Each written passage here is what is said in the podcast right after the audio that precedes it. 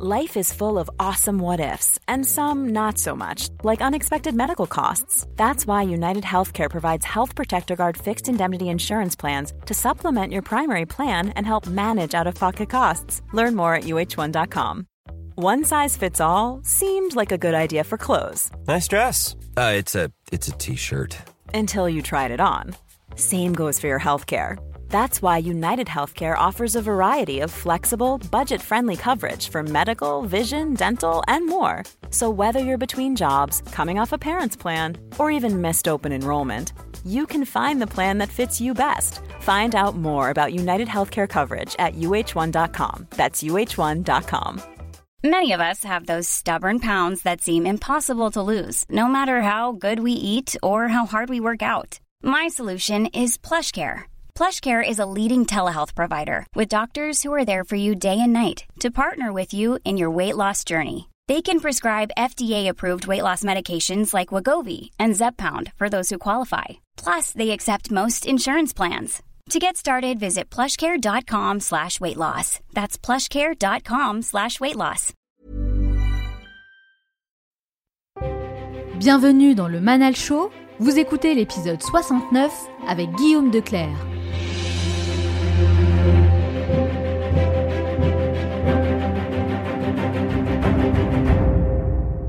Et ce qui explique que j'ai, je pense, tous ces projets, c'est peut-être la façon dont je les aborde. En fait, avant de, commencer chacun d'entre eux, je me pose une question assez simple. Je me dis, euh, qu'est-ce qui peut m'arriver de pire? Et souvent, en fait, quand on fait vraiment l'exercice, on se rend compte que bah, il y a rien de si grave qui peut arriver et qu'on trouvera toujours en fait une manière de rebondir. Dans cet épisode, je reçois Guillaume Declerc, un serial entrepreneur qui a décidé de casser le mythe de la productivité pour présenter une vision plus réaliste de son quotidien. À seulement 35 ans, il a déjà lancé trois business qui cartonnent, a coécrit un livre devenu best-seller, anime des conférences pour de grandes entreprises et cerise sur le gâteau, il est récemment devenu papa d'une petite fille. Toutes ces expériences l'ont poussé à revoir son organisation pour trouver un équilibre entre vie pro et vie perso. Et pour lui, la clé du succès, c'est d'apprendre à devenir paresseux. Vous allez découvrir que le simple fait d'être productif ne sert strictement à rien, que les temps de loisirs sont tout aussi importants que les temps de travail, que les entrepreneurs qui cartonnent ne sont pas forcément ceux qui en font le plus, et plein d'autres choses passionnantes qui vont révolutionner votre façon de travailler. Enfin, je terminerai cette émission en partageant avec vous les trois meilleurs conseils à retenir de mon entretien avec Guillaume Declerc. Et n'oubliez pas, certains veulent que ça arrive, d'autres aimeraient que ça arrive, et quelques-uns font que ça arrive. Cette émission dure 50 minutes et pas une de plus, alors soyez attentifs et faites partie de ceux qui font que ça arrive. Passez à l'action.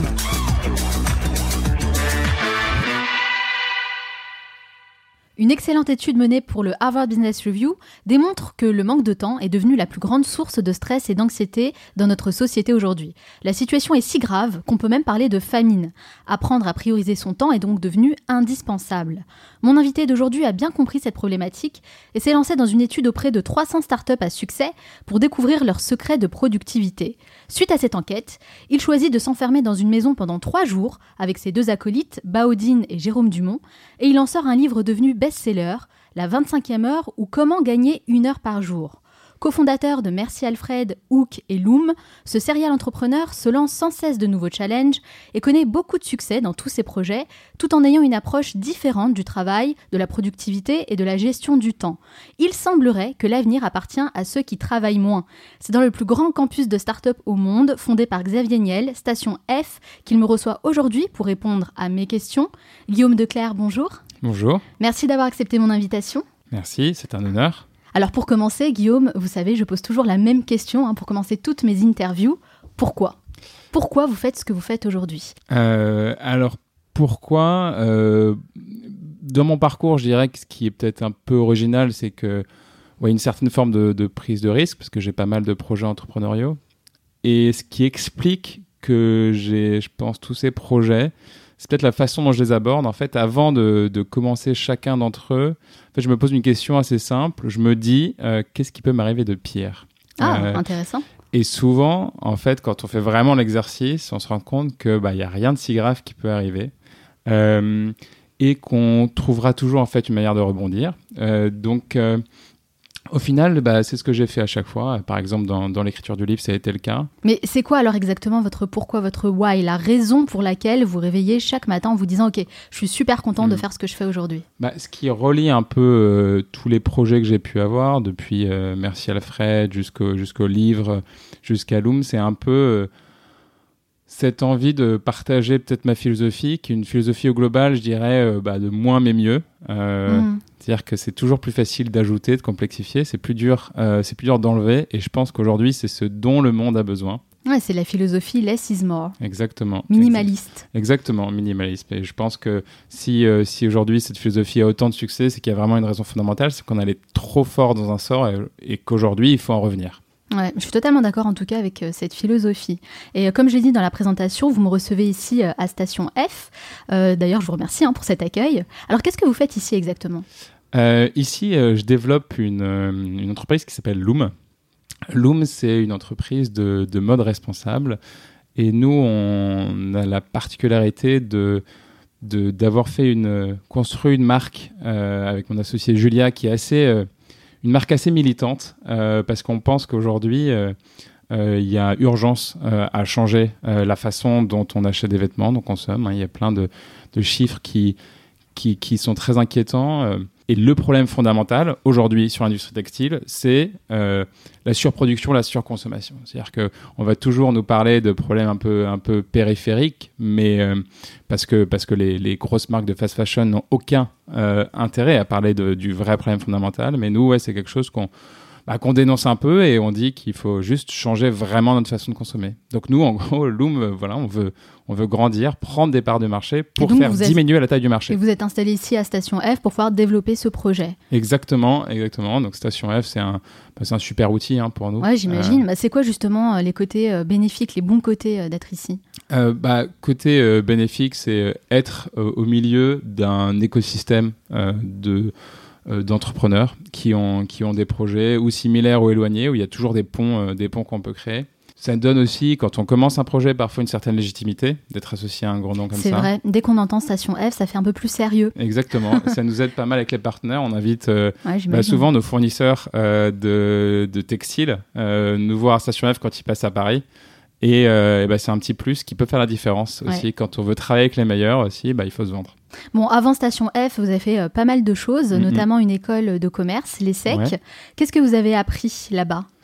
Euh, alors, ouais, c'est un- ça c'est un, un vrai sujet. Du coup, les, les- les études supérieures, l'école de commerce, on apprend des choses techniques, bien sûr, dont on qui, qui sont qui sont forcément utiles, mais honnêtement, qu'on pourrait apprendre aussi euh, largement au fil de l'eau, un, un peu. euh, sur le terrain Voilà, en micro-learning ou même, même oui, en se formant tout simplement. Aujourd'hui, on peut se former n'importe où. Bah Euh, ouais, YouTube ou Internet. Internet peut répondre à n'importe quelle de nos questions. Donc, est-ce que c'est vraiment utile? Ma question, que c'est est-ce que ça vous a vraiment permis Mm. euh, Est-ce que ça vous a apporté en fait euh, des choses positives pour votre business? Euh, honnêtement, euh, ce qui est euh, être assis dans une salle de classe en cours, non, je pense que ça apporte pas grand-chose. Ouais, on est d'accord. Ce que ça a apporté, je vais pas dire un réseau, euh, dans le sens où euh, on connaît des gens qui vont nous trouver des postes à droite et à gauche, mais Mm. un réseau, en tout cas, de, de personnes, en tout cas du temps d'exposition à des personnes potentiellement vraiment intéressantes et qui peuvent euh, bah, nous faire prendre des perspectives différentes, nous aider à nous développer. Donc c'est plus ça en fait, c'est plus que disons qu'il y a un, un- un filtre, il y a un filtre à l'entrée euh, qui voilà, qui potentiellement peut, peut nous aider euh, à grandir plus facilement. Après en tant que tel, euh, non, j'ai pas voilà, non, j'ai pas appris grand chose. Si vous pouviez euh, revenir dans le passé, est-ce que vous referiez une école de commerce ou pas? Euh, En toute franchise. Euh, en toute franchise, euh, je non, je pense pas forcément. Alors après, c'est une décision très courageuse, très dure à prendre, Ouais. euh, parce que quand on a la possibilité de le faire aujourd'hui, ça demande. euh, bah, c'est beaucoup plus facile de faire une école de commerce que de pas en faire. Ouais. hein. Et vous feriez quoi alors à la place Euh, bah, bah, ce que ce que ce que ce que j'ai fait, hein, de toute façon, c'est c'est une banalité énorme de dire ça, mais c'est vraiment en, faisant qu'on apprend et donc oui, peut-être que j'aurais lancé des projets plus tôt, peut-être que j'aurais euh, j'aurais euh, monté d'autres ouais d'autres projets, je sais pas. Alors vous êtes ce qu'on appelle un serial entrepreneur puisque vous avez lancé différents business. Mm, mm. D'abord Merci Alfred, un média digital lifestyle pour hommes, puis Hook, une application mobile pour référencer les meilleurs bons plans en France, et plus récemment Loom, une marque de vêtements éthique. Mm. En plus de tout ça, donc vous, trouvez le temps d'écrire un livre, La 25e heure, Mm, qui est aujourd'hui un best-seller hein, puisqu'il s'est vendu à plus de 30 000 exemplaires, c'est ça? Oui, c'est ça. Et dans ce livre, vous partagez plein de conseils pour améliorer sa productivité. C'est un livre que vous avez écrit à six mains avec Et Jérôme Dumont. Alors, qu'est-ce qui vous a motivé à écrire ce livre au départ? Euh, bah, moi, je parlais un peu de mon histoire personnelle au départ, où j'ai travaillé beaucoup, mais, mais je me suis rendu compte que, que on s'est rendu compte avec les co-auteurs qu'on était, euh, que autour de nous, il y avait énormément de gens qui travaillaient beaucoup, beaucoup. Mhm. que bah Parce que c'est quelque chose de bien vu, travailler beaucoup. hein. Exactement. Aujourd'hui, c'est, ça fait partie, euh, ouais, ça fait presque partie des choses qu'on revendique. Hein. Dire je suis sous l'eau, c'est quelque chose Ouais. qui est bien. Ouais. Euh, On s'en vante même dans les entreprises. exactement. Il y a l'expression, vous savez, work hard, play hard. Voilà. Bah, je dis souvent que les gens, ils laissent tomber le play hard, en Ouais, fait. Souvent, ah oui, oui, work hard, play hard, j'ai du mal à y croire aussi.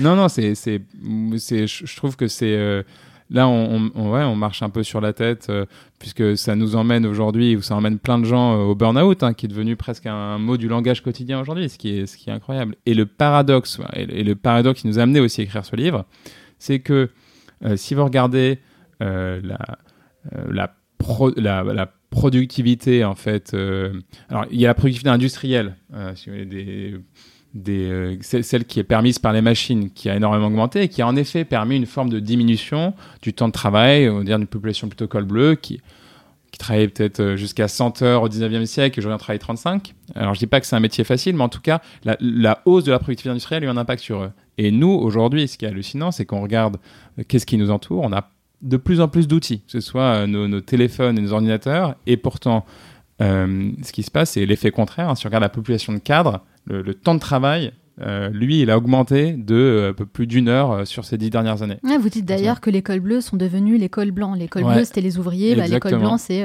les entrepreneurs, les businessmen, les salariés, quoi. Ouais, ouais, c'est ça, c'est intéressant. C'est un peu, c'est un peu une inversion. Aujourd'hui, on est, voilà, de la même façon qu'il y a des ouvriers du 19e qui étaient aliénés par leurs machines. Nous, on est aliénés par les nôtres. Ah totalement. Et donc, on est un peu bloqué. Et du coup, non, l'idée, c'était de prendre un, de, de, de, enfin, notre conviction profonde, c'est que euh, de la même façon que ouais, je suis, moi, je suis, je suis, euh, je suis jeune papa, j'ai, appris euh, petit à petit à éduquer ma fille. J'ai appris au contact des gens, en lisant des livres, et pourtant, personne. En ce qui concerne le travail, vraiment nous apprend à travailler. Typiquement, Ah, c'est pas quelque vrai. chose qu'on apprend à l'école. Ouais. Ça, c'est mon cheval de bataille en plus. hein. Je le répète très souvent. Il faut apprendre Ouais. euh, aux étudiants dès le plus jeune âge, en fait. Aux élèves, même en primaire, au collège. De commencer c'est- très jeune. Parce que c'est vraiment travailler. Et c'est hallucinant aujourd'hui. Surtout dans notre monde aujourd'hui, je veux dire. Mais euh, c'est impératif. Alors euh, nous, il y a- on, on a c'est marrant certaines écoles qui aujourd'hui nous écrivent pour que éventuellement on, on monte des cours Ah bah, autour de super. ce sujet-là. Ça serait Enfin, super. Voilà, serait Enfin, super. entre écrire et mettre en place, euh, en France, il y a un gap. hein. C'est-à-dire qu'il y a énormément 5-10 de ans de discussion et d'échanges par Voilà, mail. il y a énormément de choses. en tout cas, il y a une, prise de conscience. C'est qu'en effet, maintenant, euh, voilà, on a, on a plein d'outils qui, qui nous poussent à faire des choses qu'on voudrait pas faire. Du coup, il faut apprendre à les maîtriser. Ouais. Donc, donc c'est bien. Mais, euh, mais nous, voilà, notre conviction, c'est qu'on peut, bah, voilà, tout simplement apprendre à travailler. Il suffit, c'est juste une question de méthode. Alors, rien ne se fera du jour au lendemain. Euh, c'est des années, des années de travail. C'est plus un état d'esprit qu'il faut avoir, apprendre à changer. Et, et l'objectif, c'est c'est euh, dire bah, tous tous- tous ces gains d'efficacité que j'ai, il faut, il faut s'en servir non pas pour faire plus, mais pour faire moins. Alors vous, vous avez changé votre manière de travailler. hein. Mhm. Concrètement, qu'est-ce que vous avez mis en place? Quel changement vous avez apporté dans votre quotidien? Un, des, de- un des premiers conseils que nous a donné qui revient le plus, hein, c'est le pouvoir, le l'impératif de dire non. hein. Euh, Ah le- oui, l'art de dire non. Voilà, les gens disent pas non pour, euh, pour plein de raisons. hein. Ils ont peur de vexer leur interlocuteur. Euh, ils, ils disent souvent, euh, ils disent souvent oui, tout simplement parce qu'ils connaissent pas leurs objectifs. hein. Au final, si on dit pas assez non, euh, si on dit pas assez non, juste on va faire des choses qui sont pas intéressantes et surtout, et surtout des choses qui sont pas des choses que nous devons faire, mais que les autres vous imposent de faire. Et ça, c'est pas, et ça, c'est, et, et- et- et faire ce que les autres vous imposent de faire, c'est pas votre objectif. Aujourd'hui, votre boîte mail, on peut la, on peut la voir comme une sorte de, de to-do list géante dans laquelle le monde entier peut mettre quelque chose. Hmm. Donc, euh, il faut vraiment s'en protéger.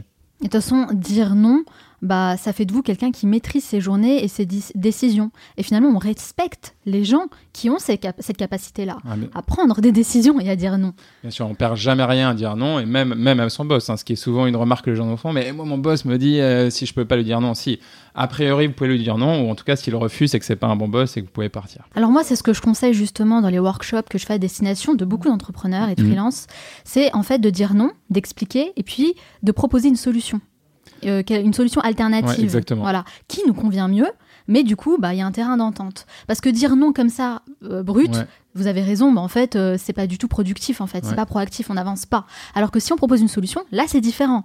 La personne en face, en général, elle peut pas dire non, puisque de toute façon, il y a une solution. Exactement, exactement. C'est et en effet, c'est quelque chose dont on parle aussi dans le livre. En effet, euh, aide force de proposition, même si la proposition n'est pas la plus pertinente, au moins il y a un effort qui, euh, qui fait que l'interlocuteur est obligé de nous respecter. Mm. Et en parlant d'apprendre à dire non, euh, vous dites qu'il faut décliner au moins 20% des réunions. Alors, moi, je suis totalement d'accord avec cette idée, hein, Guillaume, soyons clairs. Mais il faut dire que faire des réunions, bah, j'ai quand même l'impression que c'est l'activité favorite des Français euh, dans les entreprises. Donc, comment euh, on s'y prend? Je, je trouve qu'il faut avoir une, une loi intéressante en tête qui s'appelle la loi de Parkinson. Et la loi de Parkinson, c'est une loi qui était au départ valable dans l'administration euh, publique euh, anglaise, je crois, et qui disait que le temps de travail, petit à petit, s'étalait jusqu'à occuper tout le temps qui lui était alloué. Donc forcément, si vous faites des réunions, de nombreuses réunions, et des réunions longues, vous allez toujours trouver quelque chose à y faire. Euh, donc la première chose, c'est que n'importe qui peut déjà diviser par deux son temps de réunion. hein. On peut prendre le temps par défaut qui est une heure, on peut mettre une demi-heure, et puis on peut largement réduire aussi, euh, réduire euh, le nombre de, de ces réunions. Il y a plein de choses qui ne doivent pas être faites en réunion. Non, mais vous savez quoi, Guillaume, quand j'étais en entreprise, quand j'étais salarié, euh, parfois il m'arrivait de participer à des réunions qui duraient plus de une heure, deux heures. voire- moi, je ne pouvais plus en fait. Ouais. Et souvent, je partais. Je leur disais, mais moi, en fait, j'ai d'autres euh, choses à faire et je peux pas rester deux heures à écouter tout le monde parler. Ça n'a aucun intérêt. Et je me suis rendu compte que finalement, il y a rien de productif qui sort de tout ça. On fait des réunions pour Mm. parler, pour échanger, pour montrer que voilà, on a fait telle chose ou telle chose. C'est juste pour se montrer. Il Exactement. y a, dans le fond, il n'y a pas vraiment d'avancée. Et ça rend dingue. Franchement, ça rend dingue. Exactement. Alors que et c'est terrible d'avoir ce sentiment-là que vous partagez en réunion, parce que justement la réunion, quand même, étymologiquement, hein, c'est le fait qu'on doit tous être ensemble. Et ça doit être un moment positif, ça doit être un moment de partage. Donc euh, il faut d'autant plus réduire euh, ce temps de réunion qu'on a envie que ce soit un moment ensemble, un moment presque un moment de célébration, on partage quelque chose, où on réfléchit, où on brainstorm, où il se passe vraiment quelque chose. Donc, euh, donc ouais, il y a une urgence à faire. C'est pas normal que les gens se sentent mal en réunion. Bah déjà, il faut diminuer le nombre de participants, on est d'accord. hein. Il y a la loi de la pizza, vous en parlez ça dans le livre? Ouais, ouais, le pizza, alors que, que beaucoup d'entrepreneurs nous ont sorti parce que Jeff Bezos, fondateur d'Amazon, a une phrase célèbre, hein, c'était euh, euh, il, faut, euh, il faut que dans une salle de réunion, on puisse nourrir tout le monde avec deux pizzas. Ouais. C'est-à-dire que six personnes maximum, ou voilà, on va dire huit si vraiment les personnes ont un petit appétit. hein. Mais ouais, mais du Mais coup. c'est pas euh, mal ça pour. euh, Ouais, bien. se- ouais, se rappeler. voilà. Nous, on a cette, euh, ouais, on a cette règle-là. On dit euh, souvent, dans, voilà, dans une réunion, il faut, euh, il faut zéro retard, il faut un seul écran, il faut ensuite avoir deux pizzas et 30 minutes maximum. Bon voilà, ça c'est déjà pas mal pour vous aider, vous qui nous écoutez, à organiser vos prochaines réunions. À afficher voilà, en- Ça, c'est sur les portes de, de réunion. Alors dans ce livre qui, au passage, est très facile à lire, vous respectez votre engagement hein, de ne pas faire perdre euh, du temps au lecteur, et déjà euh, bravo pour ça. Ouais. Vous parlez beaucoup de productivité, hein, et d'ailleurs c'est un terme qu'on entend partout aujourd'hui, un peu à tort et à travers je trouve. À mon sens, la productivité, c'est pas forcément euh, synonyme d'efficacité. Et bien au contraire, on cherche à rendre les gens plus productifs, à ce qu'ils fassent un maximum de tâches dans une journée, Mhm. mais pour moi ce, terme en fait devrait être réservé aux machines et aux robots Mhm. et surtout pas à nous, les êtres humains. Je pense Bien que sûr. on doit plutôt chercher l'efficacité dans ce qu'on fait. Et la nuance, elle est très importante entre les deux. Ouais, oui, vous, avez raison. euh, je pense que, en effet, on n'est on est, on n'est pas des machines euh, et que, euh, voilà, productivité, en effet, ça peut avoir cette, euh, ça peut donner cette impression. Euh, alors qu'au contraire, le message, c'est le contraire. C'est justement, il faut pas pressuriser les humains, mais au contraire, euh, leur donner le loisir de pouvoir s'exprimer, d'avoir du temps libre.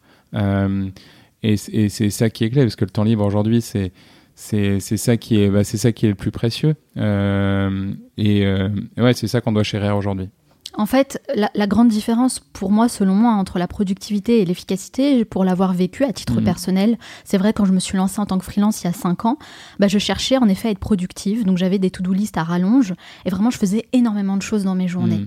À la fin de la journée, je me sentais lessivée, fatiguée, physiquement et moralement. Mais je me disais, waouh, j'ai fait tout ça, c'est génial. Sauf que je me suis rapidement rendu compte qu'il fallait que je focalise mon attention sur l'essentiel. L'essentiel, c'est quoi?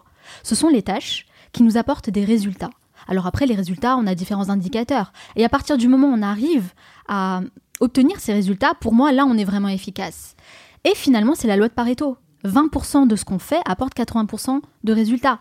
Être productif pour seulement dire on a fait plein de choses dans la journée, ça ne sert strictement à rien. Tout à fait. Nous, on a ce qu'on appelle la règle des trois tâches, hein, qu'on a repris d'un bouquin euh, qui s'appelle Getting Things Done. Et c'est ce que j'applique aussi personnellement grâce à ce bouquin, et que- justement. et que, honnêtement, c'était énorme. Je pense que presque un entrepreneur sur trois qu'on a interrogé nous a dit l'appliquer. Donc, c'est. Et vous pouvez expliquer justement ce que c'est Alors, c'est juste règle commencer sa journée en disant euh, qu'est-ce qui euh, fait, quelles sont les trois tâches qui feront qu'à la fin de la journée, je serai satisfait de ma journée. Exactement. Et donc, une fois, alors, c'est pas juste, ensuite, c'est pas juste les, les avoir euh, identifiés, mais il faut aller au-delà de ça. Il faut les leur. euh, il faut, en quelque sorte, prendre rendez-vous avec vous-même dans la journée en allouant ces- des créneaux pour faire ces tâches. Mhm. Par exemple, vous allez mettre trois fois une heure. Et le fait de- d'allouer des créneaux, hein, de, de time-boxer ces tâches-là, en fait, ça va faire en sorte que ben, les gens ne pourront pas vous coller des rendez-vous, des réunions à ce, à ce moment-là. Et donc, euh, et donc, vous allez vraiment pouvoir les mener à bien et passer du temps avec vous-même. Bien sûr, et puis de toute façon, moi je le répète souvent, c'est pas parce qu'on travaille 7 ou 8 heures d'affilée qu'on travaille bien, qu'on est efficace, pas du tout. On peut tout. travailler moins, 2, 3 heures dans la journée, et vraiment euh, finir tout ce qu'on a à faire et être ultra efficace. Exactement. Nous, nous, enfin, je sais souvent ce que la remarque que les gens nous font euh, sur Loom. hein, on- les gens s'imaginent que toujours l'entrepreneuriat, ça doit forcément être horrible, qu'on doit avoir des horaires à rallonge. Et puis qu'on doit souffrir. C'est pas du tout le cas. je veux dire, nous, euh, voilà, on n'est on pas fatigués. Je veux dire, on, voilà, on finit, voilà, euh, nous, à 18h, la journée, elle en gros, ouais, ça doit être fini, quoi. Parce que parce qu'on a, on a une vie à côté, on a des projets, et, et puis que, bon, euh, c'est une banalité, mais, mais bon, c'est un marathon, et donc il faut, il faut venir sur le long terme. Donc, euh, ouais, il n'y a pas besoin, il y a, juste, il y a, pas besoin de, de, de bosser autant, et au contraire, au contraire. Mais ça, c'est difficile à faire comprendre aux gens. Euh, ouais, alors c'est difficile. Du coup, moi, ce que j'essaie euh, de, de parfois pour, pour... Parce qu'en effet, il y a une forme de pression sociale, surtout en France, euh, sur, sur le fait de travailler beaucoup. Donc j'essaie euh, parfois Ouais. de parler d'une double perspective aux gens. La perspective d'abord euh, historique, qui est, ça n'a pas toujours été le cas dans l'histoire, hein, que la valeur travail soit autant mis en avant. hein. C'est, ça date, on va dire, de la révolution industrielle du 19e. Euh, avant, je prends l'Antiquité par exemple, on valorisait l'otium, qui est une forme de loisir euh, créatif, la méditation, c'était pas le travail, au contraire. Mhm. hein.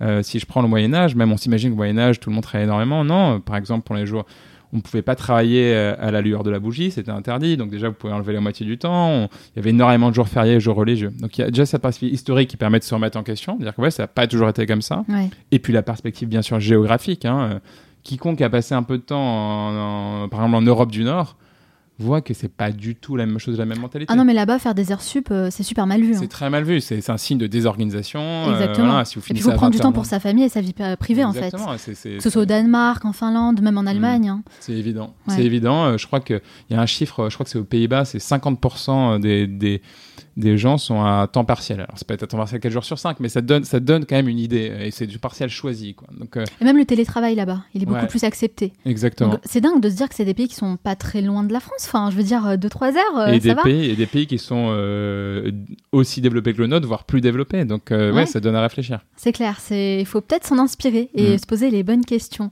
Mais en tout cas, voilà, c'est compliqué quand même à intégrer, j'ai l'impression, euh, dans notre société aujourd'hui.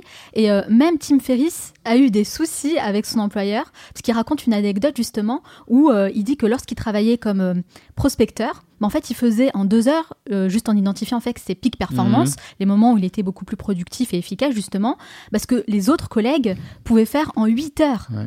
Et il s'est fait virer pour ça. C'est incroyable. Ouais, demande, la- enfin, c'est, c'est là qu'on voit que le rôle de- du, du manager est essentiel et on doit avoir un rôle d'exemplarité, quoi. C'est-à-dire qu'on doit vraiment, enfin, si en effet le manager euh, il part à 20h du boulot, personne partira avant. hein. Ouais. Donc c'est le manager qui doit vraiment inspirer, euh, inspirer les gens, dire c'est pas grave. Enfin, c'est, c'est pas grave. Au contraire, c'est important de terminer tôt. Le manager doit vraiment montrer l'exemple et être un vrai modèle. C'est clair, ça doit venir d'en haut. Exactement. Bon, en tout cas, si on crée des déclics euh, pour les personnes qui nous écoutent, c'est déjà pas mal. Exactement. C'est notre objectif. Dans le livre, vous partagez une technique que moi j'ai mis en place depuis de nombreuses années, mais qui surprend toujours un peu euh, les gens. Mhm. Bah, c'est le fait de consulter ma boîte mail uniquement deux fois par jour. Mhm. Uniquement deux fois par jour, à midi et en fin de journée vers 18h. Et je pense que c'est super import- important d'en parler, parce que les gens passent leur vie, en fait, à checker leur boîte mail. D'ailleurs, j'aimerais savoir, vous, Guillaume, quelle est la dernière fois où vous avez consulté votre boîte mail Et vraiment, je veux une réponse honnête. Euh, franche. C'est ça. Moi, ma boîte mail personnelle, euh, je la contacte, je la consulte une fois par jour. Donc euh, le matin. Personnel, Euh, ça c'est quoi, personnel C'est mon voilà, c'est mon euh, c'est ma boîte gmail.com. Voilà, et ma boîte professionnelle qui est la boîte euh, loom.fr, je la je la traite deux fois par jour et, et donc comme vous. Euh, Et euh, donc pourquoi euh, voilà pourquoi je fais ça et c'est enfin vous en connaissez la raison hein, mais c'est que l'idée c'est que quand on est de l'autre côté, c'est-à-dire que quand on on envoie un email, au bout de combien de temps on attend une réponse? On n'attend jamais une réponse euh, dans, euh, dans l'heure. A priori, on accepte qu'on puisse avoir une réponse euh, en moyenne en une demi-journée. Quoi. C'est un Mm. délai largement acceptable. Donc, Mm. euh, en effet, le corollaire de ça, c'est que si on est en face, on a tout à fait le droit de regarder sa boîte mail que deux fois par jour. Et, et ce qui est, je pense, aussi essentiel, vous dites aujourd'hui, les gens, ils sont rivés sur la boîte mail. Le, le problème, c'est que la boîte mail, c'est pas un outil de gestion du temps. Ce qui est un outil de gestion du temps, c'est un agenda, c'est un calendrier. Donc, euh, ce qui, ce qui, si on devait vraiment avoir quelque chose qu'on consultait en permanence, c'est, c'est les créneaux qu'on a alloués sur son agenda. Mhm. Euh, donc, euh, autant pour le coup, je pense qu'il faut avoir une, une, avoir une consultation réduite de sa boîte mail. Par contre, ouais, l'agenda, s'il y a un vrai agenda qui est, qui est, qui est bien, bien, qui est bien managé, on doit avoir des, bah, pas mal de créneaux au final, mais, à la f- mais pas des créneaux qui sont des réunions avec les autres, des rendez-vous avec les autres, mais qui sont des, euh, un peu des, des time box du temps qu'on doit nous passer sur nos projets personnels. Mhm, mhm. Et encore une fois, le fait de checker ses mails à chaque euh, notification, bah, ça veut dire en fait finalement que votre journée et votre temps est géré par les autres. Et la raison pour Mhm. laquelle moi je commence à checker mes mails qu'à partir de midi, Mhm. pas avant, c'est parce qu'en fait je me suis rendu compte que bah, déjà se réveiller regarder sa boîte mail, franchement c'est chaud. Faut vraiment arrêter de faire ça. Je crois qu'on a quand même d'autres manières beaucoup plus euh, sympathiques de commencer sa journée, n'est-ce pas? De ne pas donner son temps aux autres, mais plutôt à soi-même, ça c'est très important. hein. Mais aussi parce que même si je regarde le mail et que j'y réponds pas, il y en a beaucoup qui vont penser ça, mais moi je regarde et je réponds pas. Ouais, mais ça reste dans un coin de, de ma tête. Et je ne fais qu'y penser en fait finalement. Et du coup, bah, c'est des petits parasites comme ça qui, euh, qui nous bouffent un peu l'esprit et c'est vraiment contre-productif. Ouais, Donc moi je commence à midi, après je check en fin de journée et franchement ça fonctionne super bien, il n'y a Mm. aucun souci. Comme vous dites, les gens peuvent attendre une demi-journée, il n'y a pas mort d'homme en fait. hein. Non, non. Donc Il vraiment, aussi, euh, faut ouais. se déculpabiliser par rapport à ça. Ce qu'on a, moi, ce que, ce que, ce que j'appelle le, le, le- le nuage noir de pensée qui nous. Ouais. Et, c'est- pire si on regarde un email le dimanche après-midi, c'est-à-dire qu'on va ouvrir une tâche non achevée dans sa tête. Bien sûr, on n'a pas, le- n'a pas les outils ou l'opportunité pour, euh, pour, euh, pour y répondre, pour résoudre le problème. Donc ça, voilà, ça nous pollue juste le week-end, alors Ouais. qu'on aurait pu regarder le lundi matin tranquillement. Mais carrément. Bon, on évite alors hein, le, le mail le dimanche après-midi. On évite. on évite. Alors on le sait, bon, vous avez énuméré plein de choses euh, qui aident justement à gagner plus de temps dans la journée. Il y a beaucoup de monde aussi qui parle de déléguer les tâches. hein.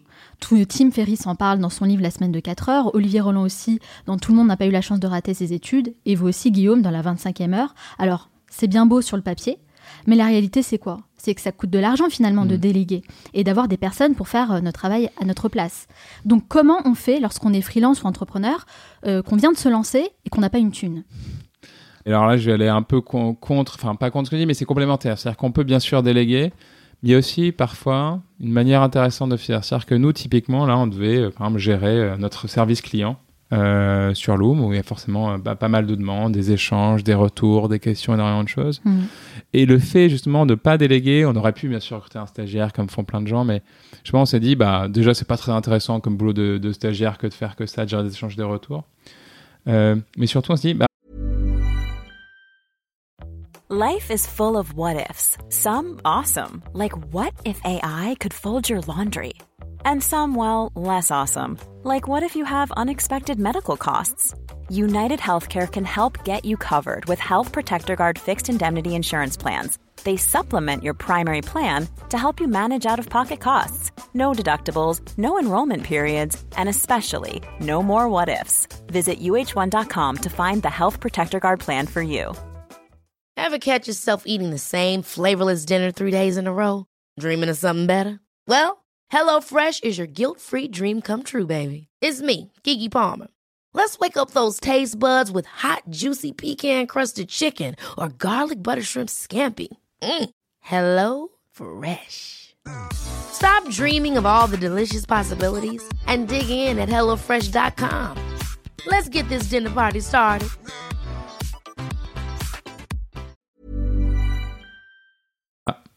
On va essayer de trouver une manière différente de faire. En fait, ce qu'on a fait, c'est juste qu'on s'est posé concrètement. On a dit, bah, comment toutes ces tâches qui sont finalement des tâches pas très intéressantes et pas très haute valeur ajoutée, eh ben, comment on va faire pour les automatiser? En fait, on a mis en place tout un système interne d'automatisation aujourd'hui de, de, de, bah, de, tous nos échanges, de tous nos retours, euh, qui finalement nous donne euh, ben, un gros avantage. Euh, par rapport à plein plein de gens puisque, Alors ça se présente comment le système euh, bah, c'est en fait vous avez bah, aujourd'hui euh, aujourd'hui il y a plein de gens qui ont euh, encore dans les startups il faut toujours avoir ce qu'on appelle un CTO hein, un directeur informatique. Nous on a fait le choix de de pas en avoir parce que je pense qu'on est à un moment alors peut-être que ça, ne concerne pas tous les toutes les tous les types d'activités mais je mmh, pense qu'on a un moment quand même charnière euh, où aujourd'hui les outils, euh, ce qu'on appelle les SaaS, hein, les, logiciels en ligne, ont atteint un tel niveau de maturité euh, qui sont en général extrêmement performants et qu'il suffit de les faire dialoguer entre eux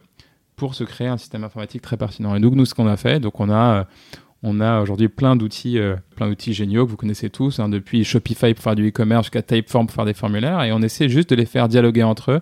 Alors il y, a plein d'outils pour ça. Il y, a un outil qui est assez connu qui s'appelle Zapier, mhm. que vous connaissez, hein, qui permet de faire de, dialoguer les tâches entre elles.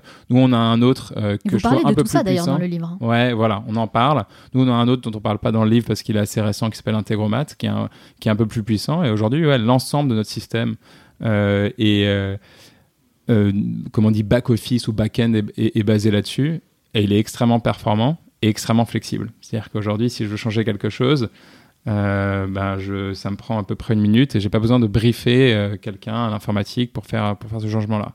Et donc pour revenir, du coup, euh, d'où la discussion est partie, ouais, finalement là c'est le fait de se dire, je vais pas déléguer, je vais faire, qui nous a apporté cette, qui nous a apporté, qui nous a fait changer et réfléchir à ça. Et je dirais aussi autre chose, toujours pour connaître sur les services clients, il y a des choses qu'il faut pas déléguer. Et ce qu'il faut pas déléguer, c'est le fait d'être en contact frontal avec ses clients. C'est-à-dire que ça, je suis si demain si demain, euh, un client vous dit, vous dit euh, je sais pas, ce pulibouloche, si c'est le stagiaire euh, SAV qui vous dit Ah, tu sais qu'il y a 1% des clients qui ont monté que le pull bouloché, vous en foutez. Par contre, si vous-même, vous mm. avez répondu à 10 personnes qui vous, mm. ont, qui vous ont montré une photo du pull et qui vous ont dit ça toute la différence. Je veux dire que vous faites quelque chose, vous appelez votre fournisseur et donc, donc l'expérience n'est pas la même déjà parce qu'on se sent beaucoup plus considéré quand on est client. Exactement. Et puis oui, on a euh, connaissance des vrais problèmes et du coup on peut vraiment euh, bah, agir pour solutionner ces problèmes. C'est totalement ouais. Après ouais, voilà, on est on, est juste des on est juste des, des, humains et on a ouais, on a besoin de ça quoi. Et c'est mm. L'interaction avec les autres qui nous fait changer. Ouais. Donc si j'ai bien compris, finalement vous avez euh, trouver comme solution de déléguer à des machines plutôt qu'à des êtres humains, c'est ça? Alors, sur, sur les tâches qui sont à faible valeur ajoutée et pas intéressantes pour aucune personne, oui. Voilà. en plus, c'est moins cher, j'imagine. exact. Et après, oui, j'imagine. Oui, sur le long terme, forcément, forcément, c'est moins cher. Et c'est ça. Et donc ça sur une partie. Puis après, sur la partie justement des choses à haute valeur ajoutée où il y a besoin des humains. Bah là, euh, bah pour l'instant, c'est nous. Et demain, bien sûr, ça sera, ça sera les gens qu'on va recruter. Mais, mais en tout cas, je pense que Ouais, je, je, pense qu'aujourd'hui, oui, l'armée de stagiaires dans une entreprise, c'est pas, en effet, c'est pas quelque chose qui est efficace et, et, qui, euh, et qui est intéressant pour personne, ni pour les managers, ni pour les stagiaires. En tout cas, c'est super intéressant. Mm. Et je trouve que c'est vraiment bien de donner ce genre de solution mm. bah, pour tous les entrepreneurs et les freelances qui se lancent, mais pas que, les startups et toutes les personnes qui ont envie bah, justement de déléguer autrement. Euh, et je crois qu'on tend vers ça. Enfin, on a même des assistantes virtuelles aujourd'hui et assistants. Enfin, voilà, c'est l'avenir, quoi. exactement. On peut aller, euh, ouais, on, peut faire, on peut faire aujourd'hui euh, beaucoup de choses. Ouais, vraiment, vraiment plein de choses. Et avoir des résultats très professionnels, je trouve. Ah oui, oui. non, non, ouais, au, contraire. Hein. Enfin, voilà, au contraire. C'est juste, voilà, ce qui, enfin, faut juste être vigilant sur la distinction qu'il faut faire entre ce qui est automatisable et ce qui ne l'est pas. Il y en a qui vont trop loin dans l'automatisation et Donc, faut être vigilant là-dessus. Ouais. Alors, dans le livre, vous me conseillez de commencer par travailler sur les tâches passives. Ouais. Est-ce que vous pouvez nous dire quelle est la différence entre les tâches pas- passives et les tâches actives? Alors, si vous balayez euh, votre liste de tâches que vous avez à faire dans la journée, euh, il y a des choses qui dépendent de vous, des choses qui ne dépendent pas de vous. Donc, par exemple, euh, on va dire, tiens, briefer un, un graphiste sur, euh, pour faire une, une illustration, par exemple, ça, ça ne dépend pas de vous. Et du coup, ce qui est essentiel de faire, alors ça paraît évident, mais en fait, dans la réalité des choses, très peu de gens le font. Il faut commencer par tout ce qui ne dépend pas de vous. Euh, voilà, pour une raison euh, évidente, c'est que euh, vous maîtrisez pas, vous maîtrisez pas le temps que ça va prendre, donc faut la commencer, faut le commencer le plus tôt Mais possible. ça semble contre-intuitif quand on le dit comme ça. Voilà. Mais, mais en fait, il faut. ouais, parce que en fait, tout le monde a tendance à faire, parce que c'est sa zone de confort. On préfère faire ce qui. Voilà, on, pr- on, on préfère faire ce qui dépend de nous, parce qu'on est à l'aise là-dessus, parce qu'on se confronte pas à l'autre. Alors Mhm. qu'il faut se confronter tout de suite à l'autre. C'est un peu plus inconfortable, mais en fait, c'est ça qui fait la différence. Et moi, euh, ça m'est arrivé vraiment de nombreuses fois de, de voir des gens qui m'ont dit j'ai tout fait. Ah oui, j'ai juste oublié de de, je sais pas, lancer cette tâche administrative, oui, mais qui va prendre deux semaines. Donc tout le projet est décalé de temps, ce qui est un peu absurde. Et l'avantage euh, considérable de commencer par les tâches passives, selon moi, c'est vous preniez l'exemple de briefer par euh, un designer. Alors vous commencez par le briefer par exemple le matin, voilà, vous arrivez au bureau, vous lui envoyez le mail, le brief, etc. Petit coup de fil pour tout confirmer. Puis en fait, pendant la journée, quand vous, vous faites vos tâches actives, lui, il travaille sur le projet. Ouais, exactement. Et donc à la fin, bah, là, vous êtes vraiment efficace parce que vous avez les résultats non seulement de votre propre travail fourni, mais en plus du travail que vous avez confié au designer plus tôt dans la journée. Exactement, parallélisation des tâches. Exactement. Donc ça, euh, on commence par les tâches Mhm. passives. Exactement. Alors, on se trouve actuellement à Station F, qui, je le rappelle, est le plus grand campus de start-up au monde. Mais la dernière fois que j'ai réalisé une interview ici avec un entrepreneur, eh bien, figurez-vous qu'il m'a confié avoir du mal à quitter le campus. Et il avait tendance à rester des journées et des nuits entières à travailler ici. Il m'a même dit, dit que parfois, ça lui arrivait de dormir ici. Donc c'est un peu, vous savez, la technique Google, Mm. où on vous apporte tout ce dont vous avez besoin sur place pour vous inciter à rester toujours plus longtemps. Mais c'est pas forcément la meilleure chose à faire si on veut préserver sa santé mentale et physique. Vous, vous en pensez quoi de ça? Je suis contre. Euh, non, non, ouais, je pense que oui, je pense que clairement, euh, ponctuellement, on peut avoir besoin de le faire. Sur le long terme, c'est bah, c'est clairement, euh, c'est clairement un handicap euh, parce que parce que tout, tout ce, ce travail trop intense qu'on le fait, on le paye toujours euh, à un moment donné. Euh, Franchement, il avait l'air extrêmement fatigué en plus. ah, hein. bah, J'imagine. Ah ouais, et moi, dans, dans un coin de ma tête, je me disais, c'est génial ce qu'il fait. J'adore son projet. Mais enfin, à quel prix? Et Au ouais, prix de sa santé ouais, c'est... Il faut se remettre en question par rapport à ça. Il faut, ouais, ouais, il faut. Ou alors après, c'est pas des techniques, hein, c'est euh, voilà, sonner des, des, des, des contraintes, c'est-à-dire tout simplement, bah, je me, pas, le soir, je vais réserver juste, un, je sais pas moi, un théâtre ou euh, je vais aller euh, au cinéma ou j'ai une, séance de sport. Ça, j'ai pas le choix et je, Mm. et je dois sortir, j'ai une contrainte. Ou c'est juste ou juste voir des amis. Quoi. Après, moi, j'ai la, voilà, la, la- euh, j'ai le le, le, je vais pas dire que c'est- c'est, enfin, la contrainte ultime entre guillemets qui est, enfin, c'est, c'est, c'est, Votre famille c'est la famille, quoi. Ouais, c'est ça. que, c'est-à-dire que, bien Bah, sûr. c'est un et- cadre en fait. C'est c'est pas un une contrainte, cadre. mais c'est plutôt un c'est un- cadre. Et du coup, c'est voilà, c'est du coup, c'est non seulement voilà, donc c'est le bonheur de chaque fois de quitter son son travail, mais mais voilà, on n'a pas le choix parce que de toute façon, il faut il faut faut aller à, voilà, il faut aller à 18 h chercher son enfant à la sortie de la crèche ou de l'école. Et donc c'est euh, et donc ça ouais, ça c'est euh, et donc quelque part le fait ouais d'avoir une, une famille permet aussi d'avoir une vie euh, forcément plus équilibrée et ça c'est c'est ça qui est génial. Ouais, le plus important, c'est d'avoir un cadre, qu'il Ouais. soit euh, la famille ou autre Bien chose, sûr. et de vraiment planifier des activités Exactement. externes. Et comme ça, bah, on se dit, ok, entre guillemets, j'ai plus le choix, parce Ouais. que j'ai planifié, j'ai réservé. Voilà, j'ai mon cours de yoga, par exemple, à 18h. voilà. Bon, bah, je sors du campus, en fait, et je fais autre chose. ouais, bien sûr. S'obliger vraiment à faire autre chose. Parce que moi, il y a aussi un autre truc avec lequel euh, j'ai jamais vraiment été d'accord, c'est le fait de considérer l'entreprise comme une grande famille. Et j'ai souvent assisté à des événements où les DG et les managers utilisent ce terme hein, pour parler de leurs équipes en disant Oui, nous ici, on est une grande famille. Et à chaque fois, je me dis Oh my god, en fait, ils vont y laisser leur vraie famille. C'est un Mm. piège de penser comme ça. Sauf que vrai. voilà, j'ai l'impression que si en fait on n'adhère pas à cette vision des choses, bah, on est mis de côté parce Mm. qu'on est vu comme étant moins impliqué, ce qui est totalement faux évidemment. Mm. Donc com- comment on doit s'y prendre? Quelle attitude on peut avoir face à ça? Donner clairement aujourd'hui, euh, dès le départ, le cadre de son implication dans une entreprise et, euh, et fixer des règles. Et je pense que personne n'a rien à perdre à fixer des règles en disant euh, je vais aller chercher mon enfant tous les soirs à 18h et c'est comme ça. Euh, mais en effet, ça doit être défini en, en amont. Euh, Ouais. Je pense que avant même de signer ou de s'engager dans une entreprise. C'est important ça parce que si on le fait après, bah, en fait, ce qui peut se passer, c'est que le responsable va se dire, ok, m'a bien eu en fait. Ouais, ouais, Voilà. exactement, exactement. Donc pense- il y, a- il y a un petit sentiment de trahison comme ça qu'il faut quand même éviter et en parler bah, le plus tôt possible. Mais vous avez raison, hein, c'est pas parce qu'on est salarié qu'on peut pas imposer un cadre. Totalement, totalement. Ouais, ça va dans les deux sens, c'est clair. Complètement. Alors dans le chapitre 3, euh, qui est le chapitre accéléré, le dernier chapitre, vous partagez les habitudes quotidiennes de grands artistes comme Beethoven, Le Mhm. Corbusier ou encore Victor Hugo. Et moi j'ai trouvé ça super intéressant de voir comment ils organisaient leur journée. Et contrairement à ce qu'on pourrait croire, bah, ils passaient pas tout leur temps à travailler. Pas du tout. Au contraire, ils avaient des plages horaires très précises pour ça. Mhm. Et puis, bah, ils profitaient du reste de la journée pour faire autre chose. On le disait hein, tout à l'heure. Des activités comme une promenade, de la lecture ou même des repas entre amis. D'ailleurs, euh, manger entre amis en famille, c'était très important pour eux. Ouais, C'était ouais. des moments très conviviaux. Et la grande leçon, en fait, qu'on peut en tirer de ça, c'est qu'il faut pas forcément chercher à travailler plus, mais plutôt à travailler intelligemment. Et je sais que vous intervenez dans les entreprises. Alors, comment ça se passe vraiment sur le terrain? Est-ce que c'est quelque chose que les managers et les employés arrivent à intégrer? Ou est-ce que bah, tout le monde est encore à côté de la plaque? Euh, Aujourd'hui, euh, euh, je crois que euh, bah, ce qu'on disait en, en France, les gens sont encore pas mal à côté de la plaque, puisque ça a été comme ça pendant des années et des décennies. hein. On, a, on a été très fort dans un sens, et on commence tout juste à s'en rendre compte. Et moi, ce que je trouve le plus positif, déjà, c'est que énormément d'entreprises nous sollicitent pour intervenir. C'est vrai, il y en a beaucoup?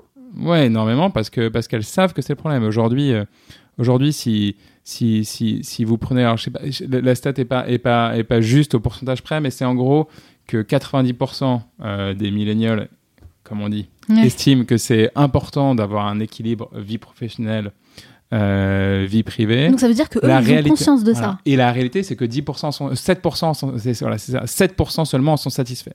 Ah, Donc, ouais. c'est, donc, donc bien sûr, aujourd'hui, même de, de, de, de manière juste de façon ultra rationnelle économiquement, les grosses entreprises voient que c'est un problème parce que c'est un problème pour leur recrutement. Euh, et que les gens, euh, juste, ils vont privilégier aujourd'hui des, des, des, des boulots où, euh, où ils peuvent avoir plus d'équilibre. Donc, ils n'ont pas le choix. Ils doivent, ils, voilà, ils doivent changer. Parce qu'aujourd'hui, euh, aujourd'hui, le rapport de force est un petit peu inversé entre la grosse entreprise et le salarié. Et donc, le salarié peut, voilà, peut, peut, peut d'une certaine manière dic- dicter ses conditions. Donc, ouais, donc, euh, moi, je pense qu'il y a un déclic. Et c'est marrant parce que quand vous prenez tout le monde individuellement, tout le monde est d'accord et tout le monde dit c'est la responsabilité de la structure du système. C'est vrai. intéressant. Si tout le monde se mettait d'accord autour d'une table, on pourrait peut-être résoudre le problème. Personne ne veut se responsabiliser en fait. hein. Exactement, tout le monde dit que c'est l'autre. Donc en fait, vous faites ça en parallèle euh, de Loom. hein. Vous intervenez beaucoup dans les entreprises. Mm. Et euh, finalement, c'est vrai, euh, ce livre, La 25e heure, on peut dire que c'est devenu un vrai business, puisque Mm. vous intervenez régulièrement, vous l'avez dit, pour former les salariés. Et j'ai vu sur le site que vous facturez ça 4500 euros pour les interventions qui durent entre une et une heure et demie. Euh, Est-ce que c'est une affaire qui tourne bien? Pour vous Euh, honnêtement, là-dessus, euh, oui, c'est. euh, alors, ça peut paraître beaucoup, mais c'est un chiffre classique. hein, c'est comme ça qu'on qu'on rémunère à peu près, c'est le montant qu'on rémunère une- un conférencier. Pour les entreprises, c'est pas beaucoup. hein. Voilà. 4500 Ouais, euros, Exactement. Et, Je pense qu'ils peuvent investir ça quand même pour le bien-être des salariés. Ouais, hein. et du coup, euh, moi, à titre personnel, oui, j'en fais de temps en temps, parce que c'est ça qui me permet de pas me rémunérer aujourd'hui sur mon projet euh, Loom. Euh, Il y a quelque part où je me dis, bah, j'ai un projet qui tourne, voilà, et, et j'en- euh, qui et, et j'utilise euh, moi l'argent que je peux gagner euh, grâce à ce projet pour pour faire quelque chose qui a du sens pour pour pour les humains et pour la planète aussi. C'est intéressant ça. Donc, ouais, moi, c'est c'est comme ça que je le vois. Voilà, aujourd'hui, ouais, quelque part, je me dis, ouais, je préfère prendre voilà, sur, sur un projet qui tourne pour ouais, essayer de, de me donner le plus de. Ouais, le, le- enfin, avoir le moins de lest possible pour, pour, pour le projet. Mm. Donc c'est intéressant finalement parce que vous arrivez à générer de l'argent à côté de Mm. Loom pour pouvoir bah, subvenir euh, à, votre, à vos besoins, à votre Ouais. vie et pouvoir euh, euh, développer Loom. Et finalement, money. le livre, c'est Mm. votre muse. Ouais, ouais, c'est du- d'une certaine manière, ouais, d'une certaine manière, oui, c'est, c'est, euh, ouais, c'est, c'est quand, voilà, quand je parlais de, de- du matelas financier qui permet de faire des choses au, au tout début de l'interview, euh, qui Mm. permet de faire des choses, de prendre des risques, ouais, c'est typiquement ça, quoi. C'est vrai que c'est, mhm. c'est, ça permet de prendre des risques ailleurs. Et c'est vrai qu'on n'entend pas assez souvent, je trouve. On dit souvent aux gens de prendre des risques. Euh, voilà, on n'a qu'une vie, il faut faire ce qu'on aime, il faut prendre des risques et tout. Mais on oublie le côté financier. Prendre des risques en ayant que dalle dans le compte en banque, là, c'est quand même un risque un peu idiot. Ouais. Donc il faut avoir des, faut prendre des risques mais mesurés Bien et se dire ok, j'ai peut-être euh, voilà six mois euh, de budget qui, de, comme vous dites, de matelas financier qui pourrait me permettre voilà d'avancer sereinement. Mm, c'est Et là qu'on donne le meilleur de soi-même finalement. Exactement, exactement. euh, ouais, il y a, il y a- Ouais, je, je pense que ouais, la, la sécurité est un des premiers besoins humains, Ouais. surtout bien sûr, surtout quand on a une famille. Donc, euh, donc ouais, ouais, c'est important. En tout cas, merci beaucoup Guillaume Declerc Mm, d'avoir répondu à toutes mes questions, mais ce n'est pas totalement fini. À la Mm. fin de chaque interview, je pose une série de questions rafales. Il faut répondre le plus spontanément possible, hein, sans trop réfléchir. Le but, c'est de mieux vous connaître. Ça dure 1 minute 30. Mm. Est-ce que vous êtes prêts? Allez, c'est parti. C'est parti. Quelle est la première chose que vous faites en vous levant le matin?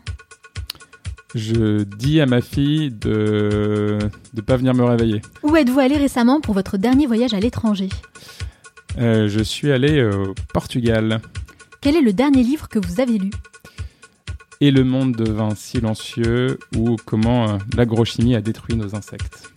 Quelle est votre plus grande peur Euh, ma plus grande peur, m'ennuyer. Vous dormez combien d'heures par nuit 8. Quelle est la mauvaise habitude dont vous aimeriez vous débarrasser Trop de café. Et l'habitude qui a changé votre vie Mettre mon réveil un peu plus tôt le matin. Selon vous, quel est le meilleur endroit pour travailler à Paris Euh, Un café au le moment où Paris s'éveille. Quel animal vous représente le mieux Euh, un animal qui construit. Euh, un castor. C'est pas très glamour, mais un castor. Quelle application utilisez-vous le plus Pocket pour mettre, pour sauvegarder tous les articles que j'ai pas le temps de lire. Quel est votre film ou documentaire préféré? Chef Table, le- avec l'épisode avec Francis Malman. Quel livre offririez-vous en premier? L'obstacle et le chemin de Ryan Holloway sur la philosophie stoïcienne. Qu'est-ce qui vous agace le plus chez les autres? Les gens qui tapent à deux doigts sur un clavier. Quelle est la chose à laquelle vous croyez et que les autres considèrent comme une folie? Qu'il faut beaucoup moins consommer qu'avant. Si vous disposiez de 100 euros et pas un euro de plus, dans quoi les investiriez-vous? Un vélo d'occasion. Quelle tâche avez-vous tendance à remettre toujours au lendemain? Le fait de faire un feedback négatif à quelqu'un. De quel luxe vous ne pourriez pas vous passer? Avoir un petit balcon comme j'ai à Paris. Quel est le meilleur conseil qu'on vous ait donné? Si t'as une mauvaise journée, prends un whisky le soir et tout ira mieux le lendemain matin. Quelle est la dernière chose que vous faites avant de dormir? Je lis trois pages et je laisse tomber mon livre. Merci beaucoup Guillaume Declerc d'avoir répondu à toutes mes questions et d'avoir partagé vos précieux conseils. J'aimerais juste revenir sur un point. Alors, vous n'utilisez pas les réseaux sociaux, jamais. Je réponds à quelques messages sur LinkedIn, pour être tout à fait honnête. D'accord, c'est la seule chose que vous faites. Mais je, non, je n'ai pas ni Facebook ni Instagram. Bon bah c'est très bien, on est pareil, je me suis retirée des réseaux il y a très récemment et ça fait un bien fou. Ça fait du bien. En tout cas, je suis vraiment contente d'avoir abordé des sujets aussi importants que la gestion du temps, la productivité et je suis intimement convaincue qu'on devrait enseigner ça dès le plus jeune âge dans toutes les écoles du monde. On est d'accord, hein, Guillaume? On est d'accord. Si on veut en savoir davantage sur vous et sur ce que vous faites, où peut-on vous retrouver? Euh, Sur les réseaux, c'est ça euh, non, justement pas. Essayez de m'envoyer un message sur LinkedIn. Sinon, euh, sinon envoyez-moi un message à guillaume.atloom.fr. Parfait. De toute façon, moi je partage toutes les références sur le site lemanalshow.com. Merci encore Guillaume Declerc, je vous souhaite beaucoup de succès dans tous vos futurs projets. Merci beaucoup. Alors, on a beaucoup parlé d'organisation, de productivité et d'efficacité. Très bien. Mais pour moi, tout ça passe avant tout par notre capacité à gérer notre ressource la plus précieuse, le temps. C'est un sujet qui me tient particulièrement à cœur parce que je pense que nous devrions tous apprendre à gérer correctement notre temps. Et comme on ne le fait ni à l'école, ni en entreprise, eh bien on est forcé de trouver des solutions par soi-même. Et c'est ce que j'ai fait.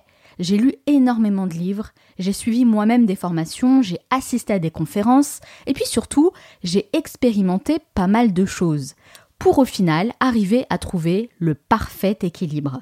Grâce à tous les changements que j'ai mis en place, j'ai réussi à libérer du temps, un temps précieux, pour quitter mon job, lancer mon business, créer ce podcast que vous êtes en train d'écouter et voyager aux quatre coins du monde. Du coup, vous avez été extrêmement nombreux à me demander de partager ma méthode personnelle. Eh bien, c'est ce que j'ai fait dans cette masterclass Gestion du temps. J'aimerais aussi souligner le fait que j'ai choisi un format court pour aller à l'essentiel et éviter justement de vous faire perdre votre temps. Alors vous trouverez toutes les informations sur lemanalshow.com slash school. Il suffit simplement d'aller sur le site, de vous inscrire en ligne et vous accéder directement à la masterclass. J'ai également inséré un petit bonus que je vous laisserai découvrir. J'espère vraiment que ce travail que j'ai réalisé pour cette masterclass va vous aider concrètement à reprendre la main sur votre temps et réaliser enfin tous vos objectifs. Sachez que je vous mets également toutes les informations nécessaires dans la description de ce podcast. Nous arrivons à la fin de cette émission, mais avant de vous quitter, j'aimerais partager avec vous les trois meilleurs conseils à retenir de mon entretien avec Guillaume Declerc. Conseil numéro 1, ne cherchez plus à être productif, cherchez plutôt à être efficace. On entend beaucoup parler de productivité, mais pour moi ce n'est pas toujours synonyme d'efficacité.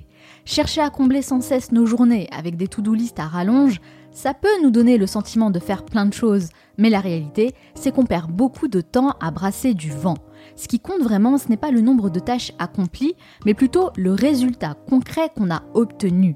Si vous avez l'impression d'avoir toujours des tonnes de choses à faire, de ne plus avoir une minute à vous, alors vous devriez peut-être revoir vos priorités, car se surcharger de travail n'est pas du tout la solution.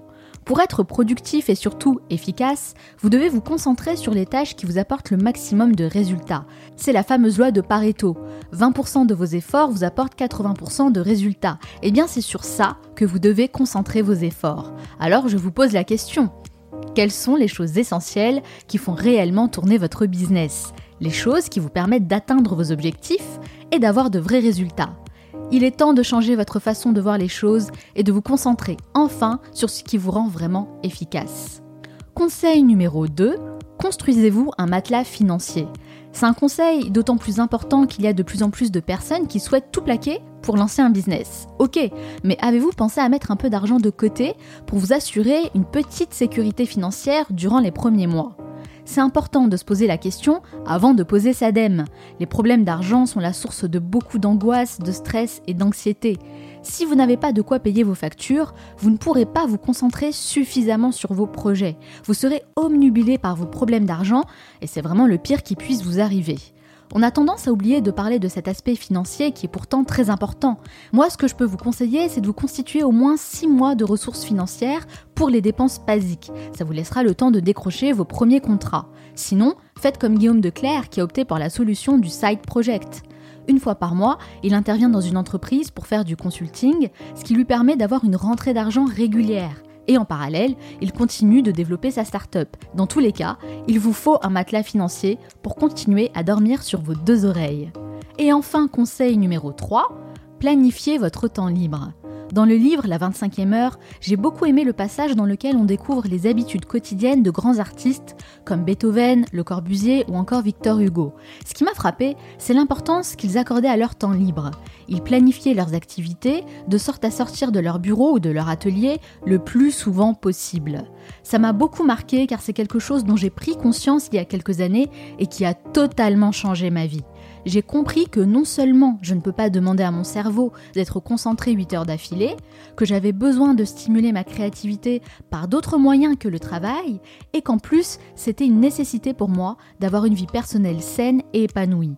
Du coup, j'ai revu toute mon organisation. Ça a été un gros chantier au départ pendant quelques jours, avec beaucoup de doutes et de questionnements, mais j'ai réussi à aller au-dessus de tout ça.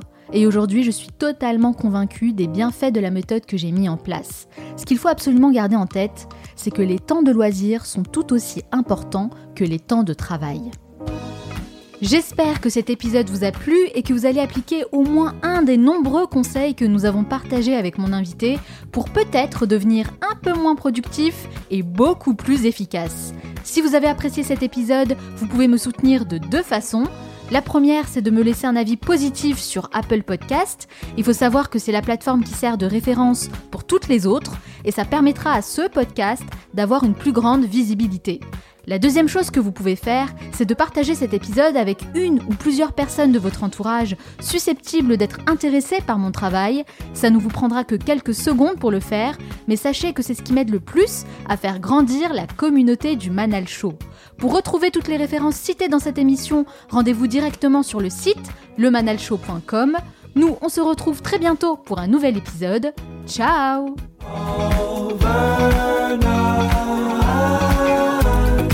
minute I was thinking to hold you back. The moment I was wishing it's overnight. The minute I was thinking to hold you back.